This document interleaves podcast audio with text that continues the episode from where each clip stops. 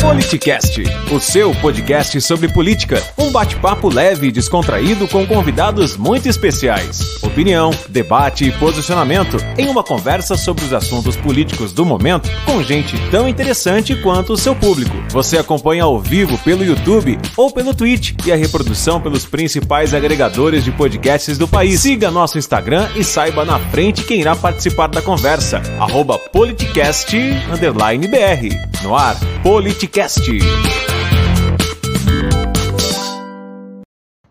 Bom, hoje nós estamos com uma alegria grande de receber essa grande figura, uma das maiores lideranças nacionais do, no, do nosso país, Aldo Rebelo, que é jornalista, foi presidente da Câmara dos Deputados, foi relator do Código Florestal, foi ministro em quatro pastas diferentes na coordenação política e relações institucionais, foi ministro do esporte, da ciência, e tecnologia e inovação e também ministro da defesa em todas as pastas por onde passou, deixou seu legado, sua contribuição ao Brasil, fez bonito, foi gigante. Obrigado, Aldo, pela sua presença aqui. Alegria grande ter você com a gente. Obrigado, Marcelo. Uma grande alegria reencontrá-lo, meu amigo. Tudo bem, viu? muito bom poder partilhar com você, com os nossos internautas, desse maravilha. momento de reflexão. Puxa, um abraço. Legal, muito bom ter você com a gente. E, e, Aldo, você lançou um livro, o chamado Quinto Movimento, né? Eu andei lendo algumas partes e percebi que você disse que o Brasil precisa entrar no quinto movimento. Para fazer um breve resumo, o, o, o primeiro movimento seria a formação do território. O segundo seria uh, a jornada da independência, que vai de 1750 a 1822, não é isso? Uh, onde tem uh, as figuras de Tiradentes, de José Bonifácio, Dom Pedro, da princesa Leopoldina, enfim. Depois, o terceiro movimento é a consolidação do nosso território.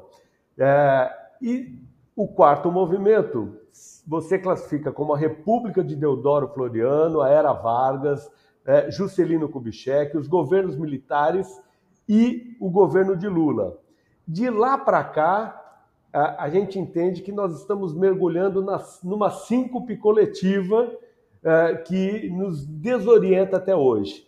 E esse quinto movimento que você propõe ao nosso, ao nosso país é, seria entrar nessa, nessa rota de orientação, de, de ter um norte, de deixar de da gente discutir coisas que não edificam, que não, não trazem nada de benefício, ao contrário, é, vão desorientando o nosso país.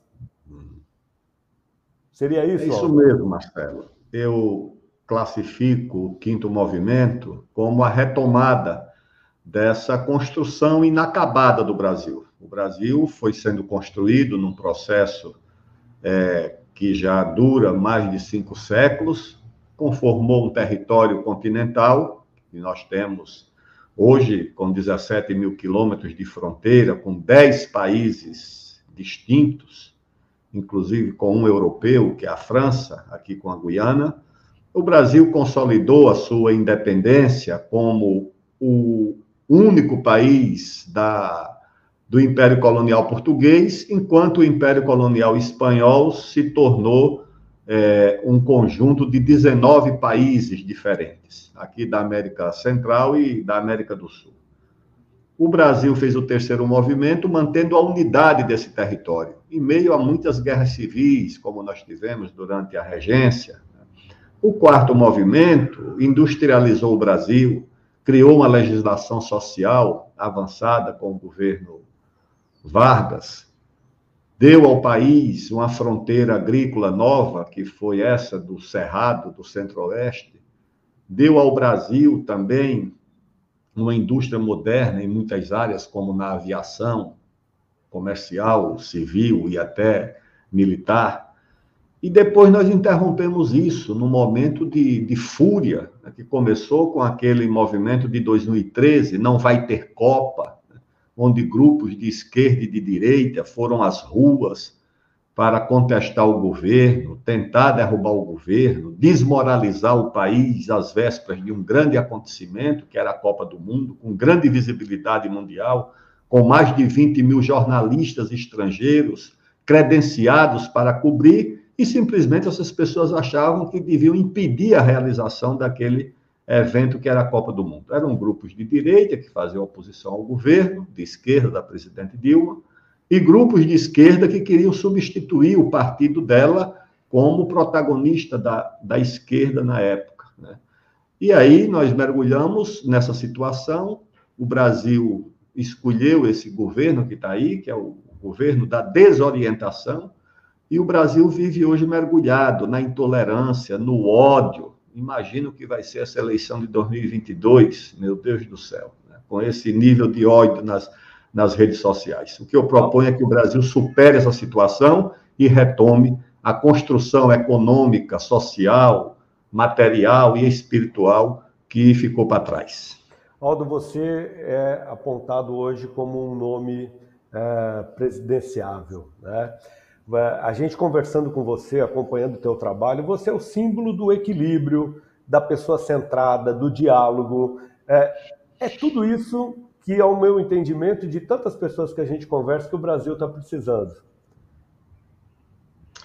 O equilíbrio, Marcelo, é uma condição essencial na tomada de decisões. Quem não tem equilíbrio, geralmente vai tomar uma decisão errada. Equilíbrio não significa falta de posição, não ter opinião. Não. Equilíbrio, muitas vezes, exige também decisões firmes, difíceis, corajosas, mas desde que sejam tomadas com esse pressuposto. O equilíbrio significa o equilíbrio emocional, significa o equilíbrio sobre a história, significa o equilíbrio sobre a mediação dos conflitos, que muitas vezes são, são legítimos de parte a parte. Eu fui relator do Código Florestal, tinha que mediar as reivindicações dos, dos, ambientalistas, da luta pelo meio ambiente, contra a devastação da natureza, que é uma realidade no mundo, e, ao mesmo tempo, assegurar aos, aos agricultores a segurança jurídica, o direito a produzir. Se você não tem equilíbrio, se você acha que pode decidir apenas considerando é, as reivindicações ou as avaliações de um lado, como é que você vai decidir? Se o país precisa de alimento, de agricultor, de produção agrícola, e precisa de proteção do meio ambiente, dos rios, da vida, da fauna, da flora, eu falo de equilíbrio nesse sentido, a capacidade de você decidir mediando interesses legítimos e às vezes contraditórios e conflituosos. E você foi mestre na condução do Código Florestal, conseguiu é, é, é, atender os dois, os dois extremos, vamos dizer assim, né? Conseguiu conciliar, conciliar. Acho que esse, esse é o grande, o grande legado que você deixou com esse Código Florestal e foi na base do diálogo mesmo, não? Não é na, na base da força, nem da ameaça, nem da imposição, né? Não, e nem da violência, porque você tem que decidir com base também no conhecimento. Nós realizamos mais de 200 audiências públicas por todo o Brasil. Eu fui lá à fronteira do Brasil com a, com a Guiana, lá na, com a Venezuela, na Serra do Tepequém, lá em Roraima, desci ao Rio Grande do Sul, na fronteira com o Uruguai, fomos ao Pantanal, ali em Corumbá, ouvi a Embrapa sobre a, a, o bioma Pantaneiro, fomos ao Cerrado, fomos ao semiárido nordestino, em Petrolina, fomos à zona da mata, à Mata Atlântica, fomos ao Brasil inteiro, ouvindo as organizações não governamentais, as pequenas, as grandes, as nacionais, as estrangeiras, os gestores ambientais do município, do estado, da União, o IBAMA, a Embrapa, que cuidava de tudo, a Embrapa que cuida de meio ambiente, de feijão, do cerrado, da Amazônia, do, do semiárido, fomos ouvir as universidades, os agricultores, os pequenos, os médios, os grandes. Quando você ouve todo mundo, você tem um panorama diante de você que te proporciona a possibilidade de decidir com equilíbrio e com é, acerto. E foi isso no Código Florestal o que nós procuramos fazer com algum sucesso. É claro que você sempre pode errar, mas quando você ouve e tem equilíbrio, a sua margem de erro é bastante reduzida. Perfeito. Você citou muito bem aí, Aldo, essa questão. O Brasil precisa de comida, de trabalho, o povo precisa é, de renda, enfim. Você acha que todo esse clima gerado pelo presidente, sempre criando caso em cima de um, de um assunto, é, por exemplo, o voto impresso ou a cloroquina, ele vai trazendo outras situações para o debate, seria justamente para desviar a, a falta de governo nessas áreas tão importantes para a nação? Eu acho, Marcelo, que o problema do, do presidente Bolsonaro que em algumas das questões que levanta tem razão, mas no que é que falta razão ao presidente? Em primeiro lugar, o presidente da República deve ser o líder político de todo o país, deve ser o líder espiritual do país, principalmente no momento difícil pandemia, crise econômica, desemprego, pobreza redução da renda da classe média e dos mais pobres, né? o país isolado internacionalmente. O presidente, ao invés de ser um fator de unidade do país, ele trabalha para dividir o Brasil. Ele trabalha para dividir. Ele se elegeu dividindo o país, usa inclusive os símbolos nacionais, a bandeira, as cores, para dividir o país. Usa a data nacional o 7 de setembro, que é o momento de confraternização de todos os brasileiros, para dividir o país, para cuidar dos interesses dele, da facção política dele. Então, isso é uma tragédia. E quando ele faz isso, ele perde a condição de liderar, ele se enfraquece, enfraquece o Brasil, porque ele, o Brasil nunca esteve tão isolado internacionalmente. Nós estamos brigados com os nossos vizinhos de América, de América do Sul, aqui com Argentina, Venezuela, Bolívia, Peru recentemente, brigado com, com os Estados Unidos, porque ele também ali tem escolha, ele quer uma aliança com o partido e não com o país. Então, ele quer aliança com os republicanos. Se o republicano perde, ele é adversário do outro que ganha. Ele está em briga com a Europa Ocidental, está em briga com a China, que é o principal parceiro comercial do Brasil. Quando chega nessa questão das urnas, o que é que acontece? Eu acho que as urnas eletrônicas talvez precisem de mecanismos de torná-las mais seguras, tá certo? Isso é uma coisa natural.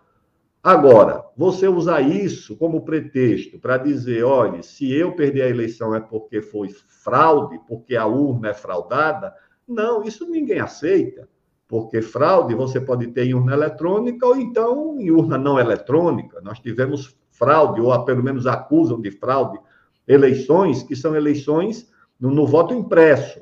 Então, isso também foi um mau uso que ele fez de um tema que no passado até era um tema que precisava de cuidado, mas ele transformou isso também num tema ideológico e no tema do interesse político dele. E aí ele erra e aí, naturalmente, o país, com isso, sofre mais ainda. Aldo, é, e o curioso é que tudo isso em nome de um patriotismo. No meu entendimento, não é nada mais antipatriótico do que você dividir o povo, né? Dividir a, a, a população, dividir é, é, o, nosso, os ideais, né? O, o, o símbolo do patriotismo seria uma nação unida uma nação unida, que é o pressuposto para ser uma nação forte, uma nação que não é dominante, que não é um império, que não domina o mundo, como o Brasil. É um país que luta como um país emergente para se afirmar diante do mundo. Um país desse dividido, ele é frágil. O país, para se apresentar ao mundo, com autoridade, ele precisa de estar unido, mas o presidente não contribui para isso. Eu acho que o patriotismo dele, na minha opinião, é falso. É um patriotismo de iconografia. Mesmo assim, quando vai para as passeatas, levava uma bandeira americana, porque era do Trump, e é uma bandeira de Israel. Ou seja, a bandeira do Brasil também não é a única bandeira desse, desse pessoal. Além disso, o seguinte, é a economia do país, né? privatizando, desmontando o patrimônio nacional, vende as refinarias da Petrobras, vende a distribuidora da Petrobras, ou seja, a, a, agora estão privatizando a, a Eletrobras, é, tudo aquilo que foi construído com sacrifício, é, eles estão entregando, inclusive, é, ironicamente, a empresas estatais de outros países, empresas estatais francesas, empresas estatais italianas, empresas estatais chinesas, que estão comprando patrimônio do Brasil, inclusive nessa área de petróleo e nessa área de eletricidade, que o mundo inteiro procura proteger e preservar. Isso tudo torna o país mais caro, a produção, a energia mais cara para o consumidor doméstico e também para a indústria, para, para a agricultura. Eu não posso acreditar num patriotismo desse. Eu acho que o patriotismo é mais uma bandeira política para ludibriar os incautos, as pessoas ingênuas. Perfeito. E além desse patriotismo, que é essa bandeira política para ludibriar, existem outras, outras, eh, outros elementos que também servem para ludibriar, como a história de, da família, a questão da família, é, que muito do que a gente ouve é, é muito, fica muito evidente que é, que é discurso e não é a prática, não é? Aquele discurso anticorrupção, agora a CPI tem revelado esquemas de corrupção, acabou por evitar a compra de, de vacinas através de intermediárias. Só numa da, das possibilidades das compras que estava para se efetivar, foram mais de bilhão é, impedido, né? fora outros que seriam de 17 bilhões. Quer dizer, e fica no discurso e parece que é, algumas situações não têm aderência numa parcela da sociedade. Tudo isso porque é, existe essa, essa técnica de se esconder atrás do patriotismo, desse nacionalismo que não se configura na prática, Aldo? Hoje ou ontem, hum. o chefe da, a, da CGU, da Controladoria Geral da União, informou ao Congresso que essa CGU e, o, e a Polícia Federal estão investigando corrupção nas emendas dos ministérios. Essas emendas é, estariam viciadas por processos de, de corrupção praticado por parlamentares é, na transferência dessas emendas para as suas bases. Então, são muitas investigações que estão em curso. É claro que muitos dos apoiadores do atual governo estavam interessados em negócios. Negócios como, por exemplo, essa coisa de liberar armas e importação de armas, isso não é ideologia. Quem quiser que pense que isso é ideologia. Isso é negócio. Numa cidade como São Paulo, onde eu vivo, que são os escritórios de advocacia que fazem os grandes contratos internacionais, aqui se sabe de tudo, tá certo? Então, a pretexto de importar trigo dos Estados Unidos, por exemplo, quando nós importamos sempre da Argentina, de abrir a importação de armas, tudo isso tem negócios e interesses econômicos no meio. E, além disso, é usada essa pauta chamada é, identitária, essa pauta dos costumes.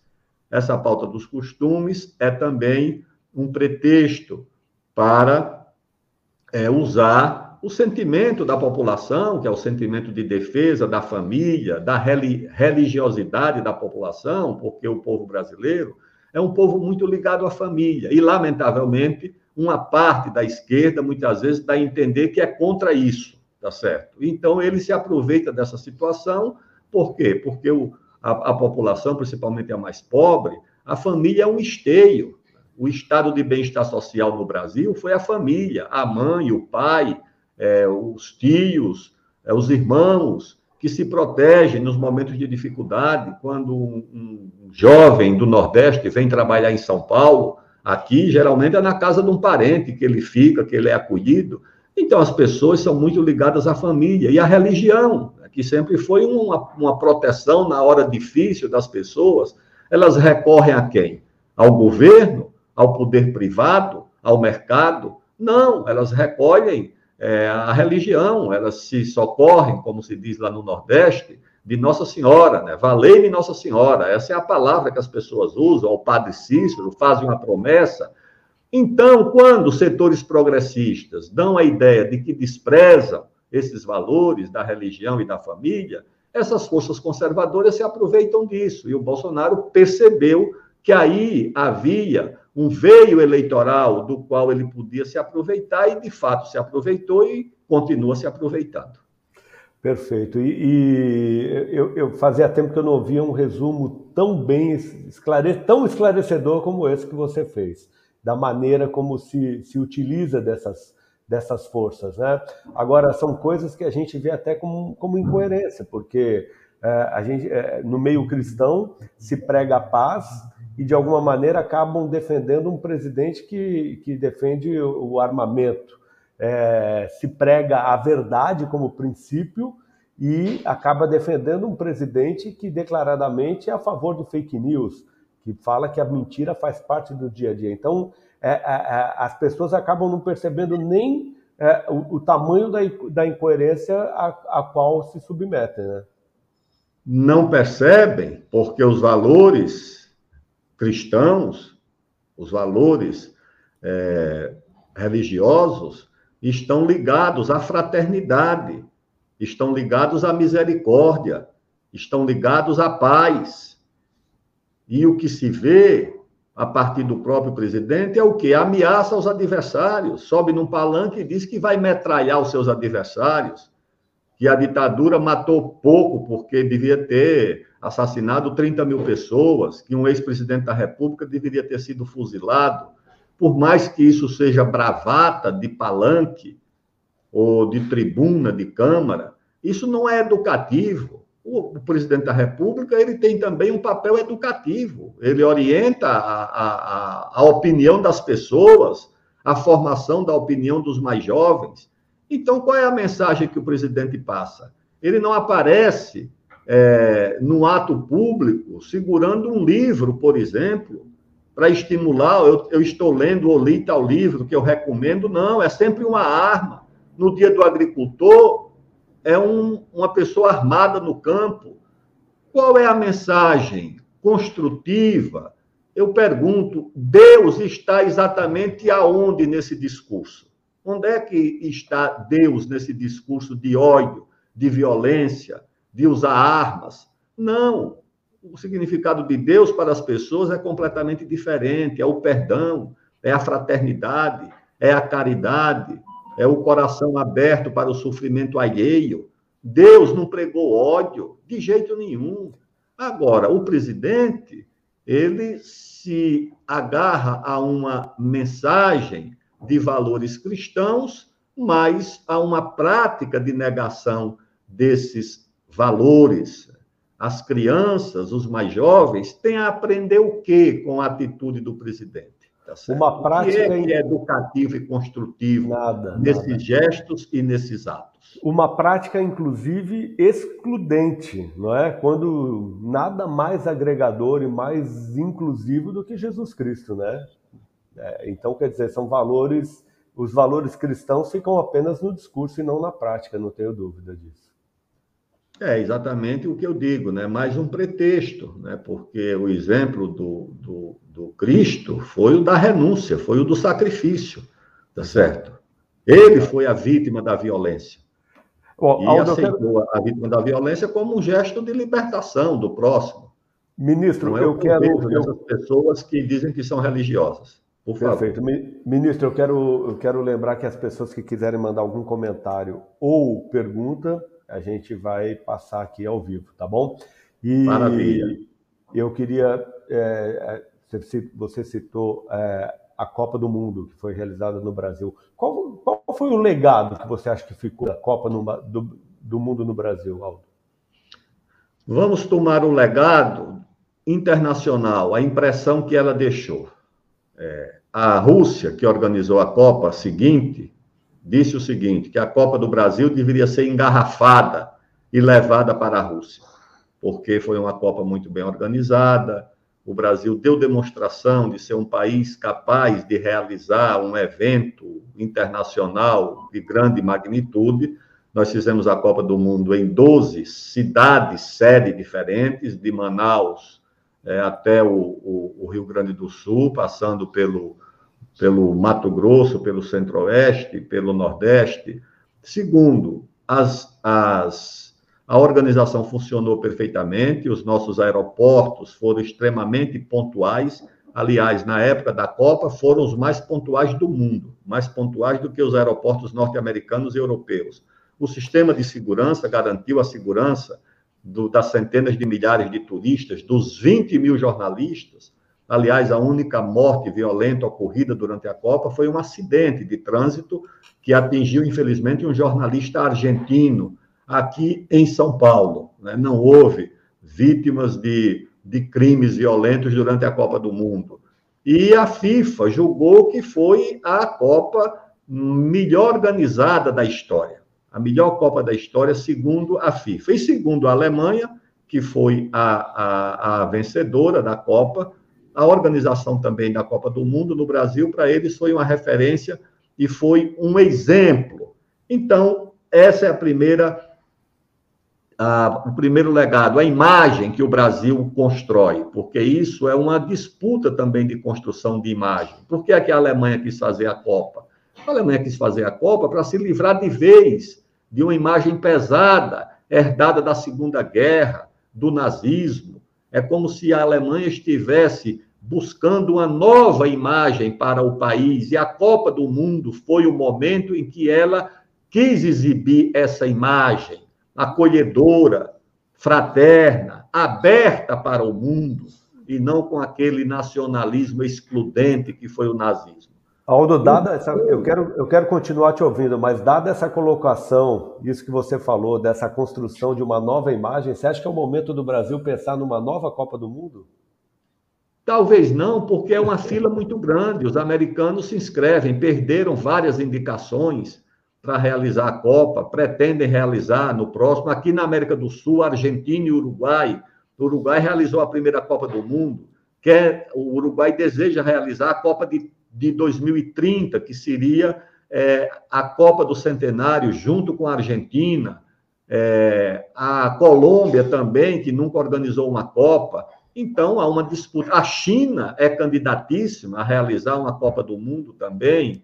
A Inglaterra deseja voltar a ter outra Copa. Então, não é uma coisa simples para o Brasil, porque nós já tivemos sucessivamente a Copa em 2014 e as Olimpíadas em 2012, em 2014 e as Olimpíadas em 2016.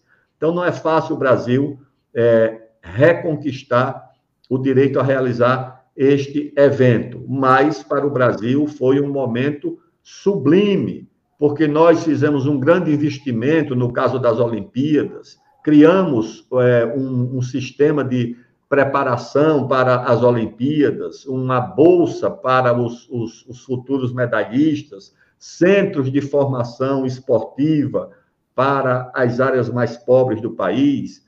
Tudo isso, naturalmente, você faz quando tem o estímulo e a provocação de um grande evento, como foi o caso da Copa. Bom, você, é, quem acompanha seu trabalho, sabe que está mais do que provável, então, sua, essa tua capacidade de articulação, de gerenciamento, sobretudo quando a gente fala um pouco da Copa do Mundo e o legado que ficou. Você foi é, é, fez um, um, breve resumo, mas a gente sabe que tem é, muito mais coisa como legado. Então, está mais do que evidente que você está preparado para ser presidente do Brasil. Como é que está a construção dessa candidatura, Aldo? Marcelo, a candidatura surgiu como uma convocação de amigos, de pessoas que me acompanham na política há algum tempo, são trabalhadores, sindicalistas, eu tenho feito muita reunião com trabalhadores sindicalistas de, de todas as categorias, militares da reserva, que são meus amigos, que, que me acompanham também há muito tempo, agricultores pequenos, médios, grandes, de todo o Brasil, industriais, pesquisadores, eu fui ministro da Ciência e Tecnologia e Inovação, e graças a Deus fiz uma boa relação com os pesquisadores, com os cientistas, tomei medidas em defesa da ciência e da pesquisa no Brasil, fui relator do código da Lei de Biossegurança. Antes, o ministro da Defesa também é, teve o ministro da Defesa teve uma boa relação também com os militares, foi, foi uma relação muito construtiva. Então, isso, vendo é, em perspectiva, eu conversando com essas pessoas, o que fazer? Eu tenho muita gratidão pelo presidente Lula, mas eu não me identifico com a agenda é, que o PT e setores da esquerda defendem atualmente. A questão nacional ficou relegada, é só a agenda dos costumes, do comportamento. Não tenho identidade também com o governo, com o grupo que governa o país. O que fazer? Então, em torno dessa proposta do quinto movimento, eu lancei uma pré-candidatura. É claro que é uma pré-candidatura que não tem partido, é uma pré-candidatura independente, não representa nenhuma corporação grande ou importante, mas na pesquisa que a, o Datafolha e o Datapoder fizeram, que incluíram o meu nome pela primeira vez, apareço com 1% para quem não tem partido, não tem, eu não tenho nenhum, nenhum esquema, eu não estou em nenhum cargo, eu não sou deputado, não sou governador, não sou senador, não sou ministro. Eu acho que é um caminho importante, e principalmente por quê? Porque eu tenho uma ideia do Brasil, eu tenho uma proposta para o Brasil. O meu não é um projeto de poder, não é juntar os grupos insatisfeitos e dizer, olha, vamos conquistar o poder. Eu tenho um projeto mais do que um projeto para o país, é um projeto para a civilização brasileira que nós vamos construindo. E, e acho que tem feito muito trabalho com isso, tenho Sim, recebido muita acolhida. O que a gente tem percebido que, infelizmente, a gente vê discussão de nomes, né? Se é A ou B. E poucos, ou praticamente nenhum, a gente vê é, nessa defesa de um projeto para o Brasil, discutindo propostas, que é o que a gente vê nessa sua pré-candidatura, né, Aldo? Exatamente. Eu digo aqui é como o Brasil como como civilização, o Brasil como projeto de nação retoma a sua construção inacabada. Não é um projeto de poder, porque você reúne os grupos, diz, olha, a economia vai ficar com as finanças, com a Faria Lima, o, a saúde e a educação com os movimentos sociais, a, o meio ambiente e a Amazônia com as ONGs ou a Embaixada da Noruega. Isso você junta forças para ganhar uma eleição, mas isso não tira o país do lugar. Eu acho que isso não retoma o crescimento do país, que é a questão chave, Marcelo. O Brasil não tem caminho, meu amigo, minhas amigas e meus amigos, se não voltar a crescer, se não voltar a se desenvolver. O país está estagnado, parado, se desindustrializando, perdendo emprego industrial. Não tem solução para o orçamento se o país não voltar a crescer. Eu fui ministro de quatro ministérios, fui presidente da Câmara, e eu sei de uma coisa: quando o país cresce, você tem dinheiro. Não diria para tudo, mas para quase tudo. Quando o país não cresce, não tem dinheiro para nada. Chega em fevereiro, março, já está tudo contingenciado. Você não pode é, fazer um empenho de um recurso para nada. Você não tem combate ao desemprego. Se o país não voltar a crescer, vai empregar onde? Em prefeitura? Vai juntar todo mundo para arranjar um emprego numa prefeitura? Como eu vejo aí, centenas de pessoas paradas nas portas da prefeitura, atrás do emprego, que o prefeito não tem como dar. Vou aqui no Vale do Anhangabaú fazer uma reunião lá no sindicato dos, dos comerciários. Quando eu desço 11 horas da manhã, tem uma fila quilométrica no Anhangabaú. Mas o que é isso? Eu vou olhar o que é homens jovens, jovens ainda, atrás de uma marmita para almoçar porque não tem trabalho, Marcelo, não tem emprego. O país voltou a aumentar as desigualdades que já eram grandes. As desigualdades voltaram a aumentar no Brasil com a queda de renda da classe média e dos mais pobres. Então é preciso retomar a luta contra as desigualdades, valorizar a democracia, um monte de lunático parado em porta de quartel pedindo uma ditadura e um, gol, e um, um golpe militar. Quem é que vai aceitar a ditadura no Brasil? De quem? De classe? De corporação? Não, isso não existe. Então a agenda do Brasil é voltar a crescer, combater desigualdades e valorizar a democracia, que é um destino aqui, não, tá, não é uma escolha. Com todos os defeitos que ela tem, é o único caminho capaz de mediar as nossas desigualdades e os nossos desequilíbrios. Com certeza. E nós nunca vivemos um período com tanta ameaça à democracia. Agora, na comemoração da unidade alemã, Angela Merkel, que é uma política conservadora, né, de, pode-se dizer de direita, ela fez um discurso em defesa da democracia, dizendo que isso, que a democracia nunca vai estar 100% consolidada, que isso é uma luta constante. Portanto, a defesa da democracia, ela, ela, ela é independente do campo ideológico do, que a pessoa se apresenta. Ela tem que ser é, é, presente tanto na direita quanto na esquerda. Agora, aqui a gente vive é, um período onde o presidente está colocando essa ameaça à democracia com, com constância. Como, por exemplo, dizer que é, no dia 7 de setembro que não iria cumprir ordem e decisão judicial de Alexandre de Moraes, é, sendo que o princípio básico do Estado democrático de direito é você ter a justiça como, como, como parâmetro das instituições. Né? Então, a gente vê colocações como essa que nos deixam realmente atônitos. Agora, Aldo, você tem conversado com quais partidos? É, é, hoje tua, essa tua pré-candidatura está independente, mas você tem avançado na conversa com algum partido? Tem alguma coisa em vista? As pessoas que te admiram, que querem vê-lo como presidente da República, é, é, nos perguntam, querem saber como é que tá essa, essas possibilidades. O que, que você tem para contar para a gente de novidade? Marcelo, eu tenho conversado com todo mundo.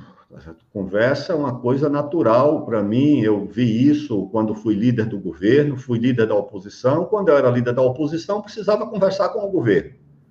Aliás, como deputado, eu cheguei a aprovar leis no governo do presidente Fernando Henrique, e ele sancionou essa, essas leis. Quando eu era líder do governo, eu era obrigado a conversar com a oposição. Então, eu converso. Converso com o PT, tenho muitos amigos no PT, converso com o PSDB, converso com o PMDB, converso com o Kassab, converso com o presidente Michel, com o Fernando Henrique, com Dória, é, com todo mundo. Eu converso. Agora, hoje, no Brasil, é muito precoce qualquer definição, tirando as duas candidaturas mais ou menos consolidadas, que é a do PT com o presidente Lula e a do atual presidente Bolsonaro, o resto é ainda um projeto que está muito distante. Eu vou conversando, mas fazendo o meu trabalho de convencimento das minhas ideias nos sindicatos, nas associações, nos meios acadêmicos, nas universidades, vou fazendo a minha pregação, dizendo o que eu penso, com toda a franqueza, com toda a sinceridade, me expondo, porque eu não escolhi fazer uma campanha, começar a minha campanha por redes sociais, que você recebe uma mensagem agora e daqui a uma hora você apaga. Eu escrevi um livro, eu coloquei as minhas reflexões de 50 anos de vida pública, porque a minha vida pública inclui também o centro acadêmico, os meus mandatos como é, dirigente estudantil, presidência da UNE, é, a minha formação não inclui apenas os livros que eu li na maturidade, eu considero como parte da minha formação o curso primário, as minhas professoras, que ajudaram a formar não apenas a, a, o meu conhecimento, mas principalmente a minha mentalidade, a minha ideia do Brasil. Isso tudo eu coloquei nesse livro chamado O Quinto Movimento. Então, é isso que eu venho expondo, é com isso que eu venho trabalhando. E a minha expectativa é que essa pregação ganhe força, energia é, e se transforme num movimento maior. Perfeito. É, o ex-senador Eunício Oliveira, do PMDB, ofereceu um jantar ao Lula, né? É, sem a presença de alguns caciques do partido. Também não esteve o Renan Calheiros, nem o Eduardo Braga.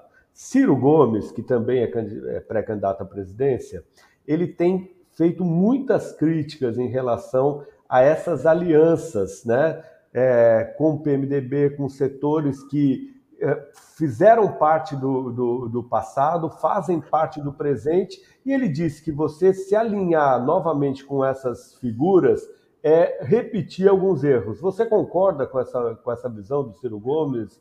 É, não concordo. Não concorda? Não concordo, por quê? Porque no Ceará, o, o pessoal do Ceará governou sempre com um amplo apoio partidário. Todos esses partidos do chamado Centrão, todos eles integraram os governos do, do, do meu amigo Ciro, e do meu amigo Cid Gomes. Todos esses partidos participaram. Inclusive, é, o, o próprio Eunício integrou algumas alianças conduzidas pelo Ciro e pelo, e pelo Cid. Então, no Ceará, sempre foram governos é, com ampla aliança dirigido pelo Ciro e pelo é, Cid Gomes. Eu estou dizendo porque eu conheço, fui ao Ceará muitos, muitas vezes, desde quando o Cid era prefeito é, de Sobral até governador do estado do Ceará. Tenho muito apreço por eles, muito respeito, muita estima, mas acho que isso não está correto. E no caso do presidente Lula, eu vejo aí a animosidade do PT contra os golpistas, e o presidente Lula atrás de todos os golpistas, tá certo? Por quê? Porque acha que se for eleito vai precisar governar com eles. Aquilo ali foi um momento que eles votaram pelo impedimento da presidente Dilma, mas o presidente Lula foi atrás, inclusive do Renan do filho do Renan, que é governador de Alagoas, do Eunício, que foi no momento adversário do PT, depois tornou-se aliado, Eunício, que também é, votou pelo, pelo, pelo impedimento lá da, da, da presidente. É, então, na verdade, essa situação no Brasil de atribuir todas as mazelas do país a esses partidos, é uma forma também de é, fugir da própria responsabilidade. Esses partidos ajudaram o presidente Fernando Henrique a governar, ajudaram o presidente Lula a governar, ajudaram a presidente Dilma a governar. Eu fui ministro da presidente Dilma em momentos de dificuldade, o Congresso aprovava tudo o que ela queria. Tudo não, mas quase tudo, vamos dizer assim. Esses partidos ajudaram o presidente Michel. Ah, mas é ruim com esses partidos porque eles exigem participar do governo. No mundo inteiro, partido que apoia governo, Marcelo, participa de governo. Todo partido, na China, na Rússia, nos Estados Unidos, na França, os partidos que ganham eleições governam, participam do governo. Aqui no Brasil é que querem criar dois tipos de partido partido que apoia e participa, e partido que apoia, mas não pode participar porque é fisiologismo. Isso não funciona, tá certo? Noves fora é o seguinte: participar não significa necessariamente se envolver em coisa errada, tá certo? Eu fui presidente da Câmara fui presidente da Câmara, nunca tomei nem um cafezinho com o presidente da Petrobras, nunca fui na sede da Petrobras, nunca pedi nada à Petrobras como presidente da Câmara. Então, você não precisa se envolver em nada errado se você é, tem responsabilidade pública, se você tem função ou tem cargo, não precisa. Agora, você precisa desses partidos para poder viabilizar o seu governo. Eu, eu, eu ajudei a construir uma base para sustentar o presidente Lula Ajudei a pedir votos, inclusive, da oposição, é, quando era necessário para aprovar coisas importantes para o governo.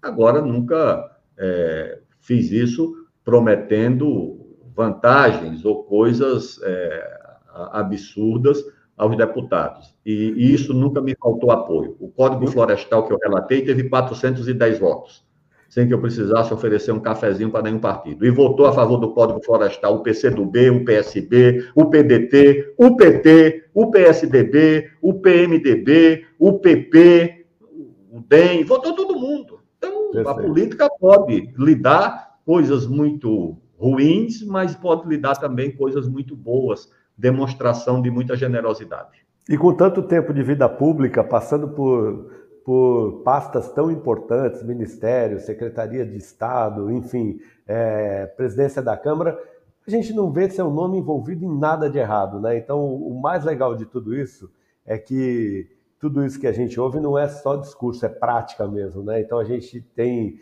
tem essas coisas têm que ser ditas e repetidas, porque é, acaba sendo a exceção no Brasil, né, Aldo? Deveria ser é, é, o normal e acaba sendo a exceção. Eu queria te ouvir um pouco, Aldo, em relação aos atos de 2 de outubro.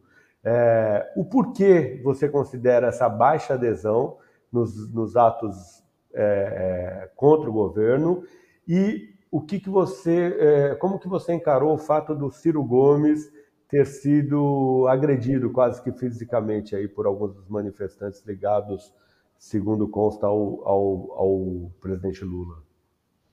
Seja lá quem tenha tentado agredir o, o ex-ministro Ciro Gomes, é uma coisa deplorável, ou seja, é um depoimento da situação que nós vivemos no país. Você imagine que partidos que são provavelmente aliados, porque foram para o mesmo ato, fazem oposição ao mesmo governo. Você imagina em relação aos, aos verdadeiros adversários. Você imagina o seguinte: que, que autoridade tem para combater a intolerância do governo ou desses grupos que apoiam o presidente da República, esses que praticam esses atos como os que atingiram o, o ex-ministro Ciro Gomes. Não tem autoridade nenhuma. Ou seja, na verdade, o seguinte: o que eles criticam é a violência dos adversários, mas querem ter a licença para praticar a sua própria violência. A violência dos adversários é ilegítima, a sua violência é legítima. Então, é deplorável, é inaceitável. É inaceitável que isso aconteça. Em segundo lugar, a minha desconfiança é que uma parte grande do PT não tinha interesse em que aqueles atos fossem um sucesso.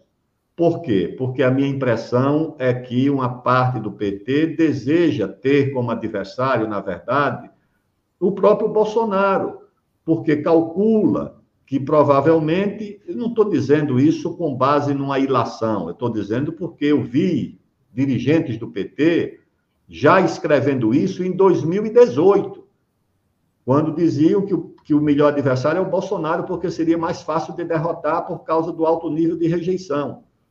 O que não percebe é que o PT também tem um alto nível de rejeição. E que a caminhar por aí, a eleição de 2022 será uma eleição difícil, de ódio, porque será uma, eleição para trabalhar a rejeição do outro, aumentar a rejeição do adversário.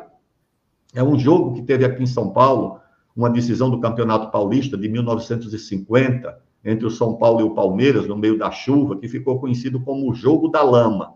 Então, se nós não tivermos cuidado, teremos a eleição da lama em 2022. Então, isso é uma coisa muito ruim, muito arriscada. Então, eu acho que em 2 de outubro, uma parte do PT não, não queria que tivesse uma sucessão que pudesse é, abalar muito o governo do, do Bolsonaro. Para esse setor, é preferível que o Bolsonaro vá até o fim e seja o adversário a ser enfrentado em 2022 do que ter um adversário que eles não sabem quem seria, uma terceira via que poderia, é, de repente, é, juntar uma frente muito ampla e criar dificuldade para o candidato do PT, seja ele o presidente Lula ou outro que, que apareça. Essa é a minha análise da, do que aconteceu em 2 de outubro.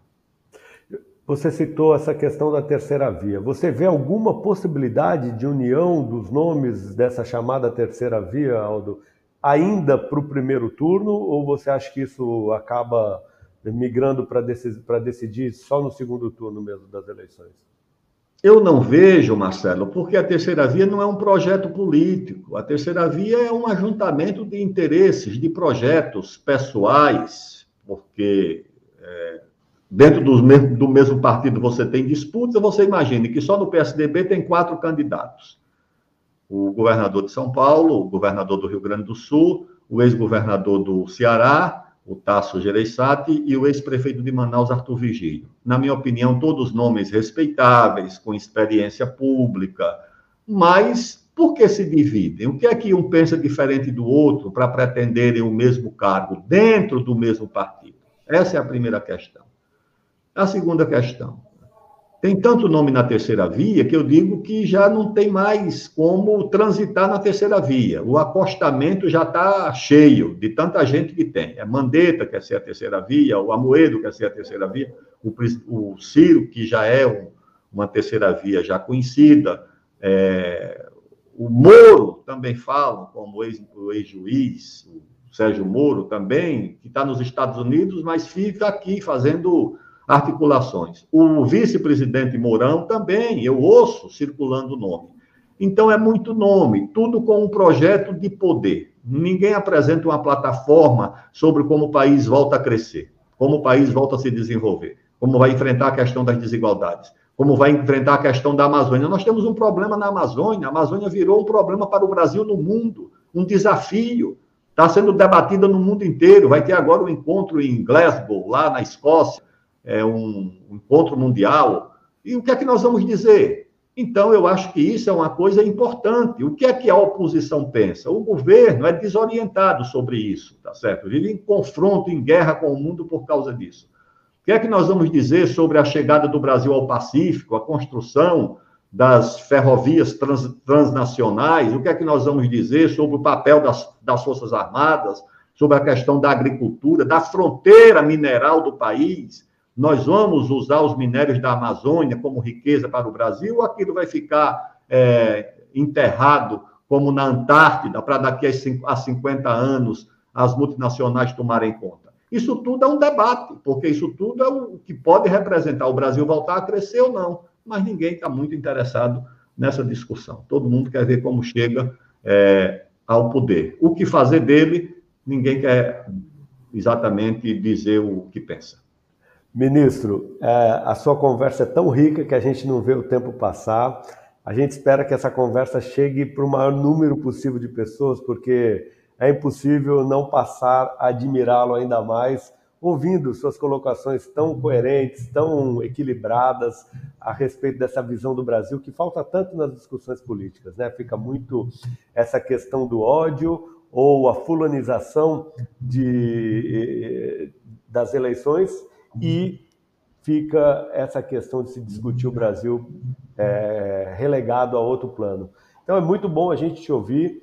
Já fica aqui o nosso convite que você volte mais vezes e é, o momento que você quiser, é só, é só dizer da nossa parte, a gente gostaria que fosse muitas vezes. Para a gente finalizar, teria tanto assunto aqui que o pessoal me passou, que era para falar, para perguntar, mas eu acho que vai ter que voltar. Combinado de 30 minutos, a gente já passa de 50. É, Para a gente finalizar, fazer aquele jogo do bate-rebate, eu jogo uma, uma colocação e você é, é, responde com a primeira palavra que te vem à cabeça para a gente partir para esse finalmente. Pode ser, ministro? Claro, estou às ordens, Marcelo. Então vamos lá, um país. Brasil. Qual a característica que você mais admira no ser humano? A tolerância. E a que menos admira? A intolerância. Uma série ou um filme para indicar? Ah, o, o filme. É...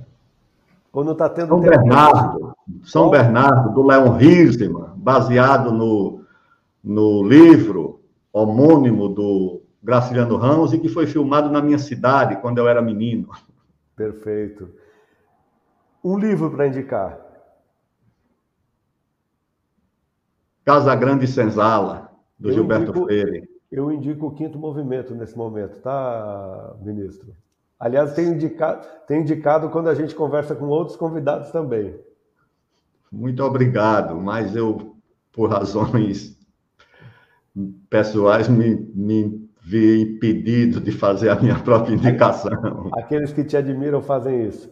Ministro, é, embora você seja uma grande liderança nacional, algum líder político que te inspire? Ah, no Brasil, o Getúlio Vargas. Certo. E no uma mundo, mulher? Ah, no mundo, vamos lá. No mundo, de Gaulle. E uma mulher que te inspira na política do Brasil? No Brasil, a nossa heroína da independência, Maria Quitéria. Perfeito. Dar o peixe ou ensinar a pescar? Ensinar a pescar a longo prazo. Dar o peixe a quem está com fome no momento. Perfeito. Cloroquina como tratamento precoce da Covid? Olha, os meus médicos não me recomendaram. Flexibilização do acesso às armas para a população? Não, só em casos excepcionais, quem mora é, em área que não tem segurança no campo, na zona rural, mas, como regra, eu acho que é um desserviço à própria segurança da população.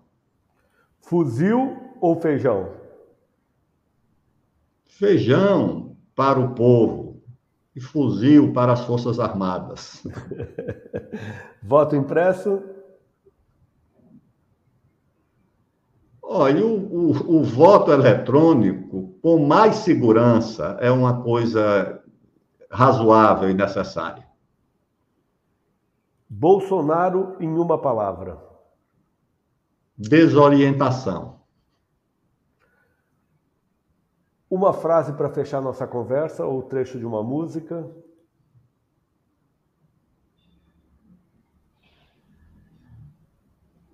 Eu creio que a música que nos inspira no momento, eu acho que deva ser a, o hino brasileiro, tá certo?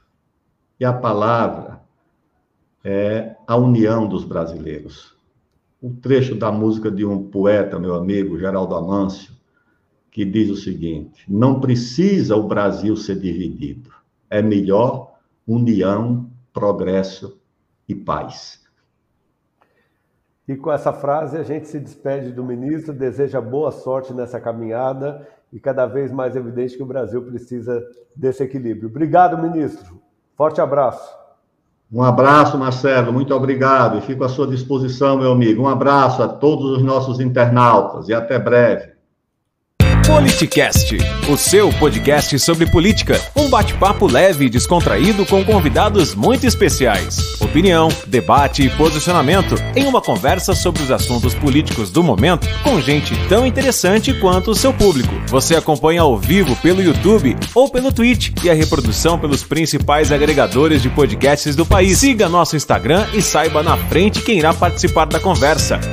Politicast_br. No ar,